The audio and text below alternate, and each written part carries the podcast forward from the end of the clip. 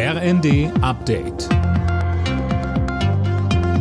Stündlich neu. Auf den Punkt informiert.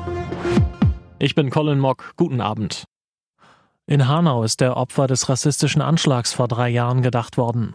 Bei einer Gedenkstunde wurde zum Kampf gegen Hass, Rassismus und Hetze aufgerufen. Vor drei Jahren hatte ein Deutscher neun Menschen mit Migrationshintergrund, seine Mutter und sich selbst erschossen. Bundesinnenministerin Nancy Faeser sagte, was wirklich wichtig ist, dass wir aus solchen furchtbaren rassistischen Anschlägen die entsprechenden Konsequenzen ziehen und ähm, auch nicht Ruhe geben. Der Täter hat versucht, die Opfer zu Fremden zu machen, aber das waren sie nicht. Mit einem Appell für höhere Verteidigungsausgaben ist die Münchner Sicherheitskonferenz zu Ende gegangen. Der Vorsitzende Heusgen sagte, so könne man die Ukraine weiter unterstützen und die eigene Verteidigung stärken.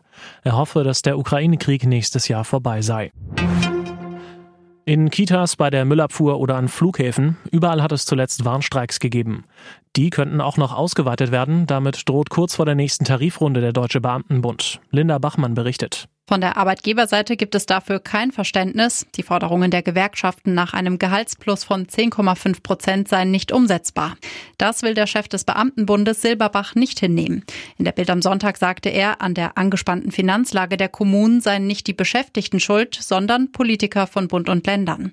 Bei den Tarifverhandlungen geht es um rund 2,5 Millionen Beschäftigte im öffentlichen Dienst. In der Bundesliga ist Borussia Dortmund nach einem 4 zu 1 gegen Hertha BSC neuer Tabellenzweiter.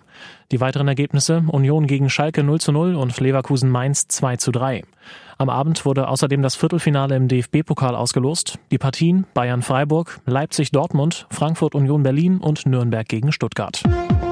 Alle Nachrichten auf rnd.de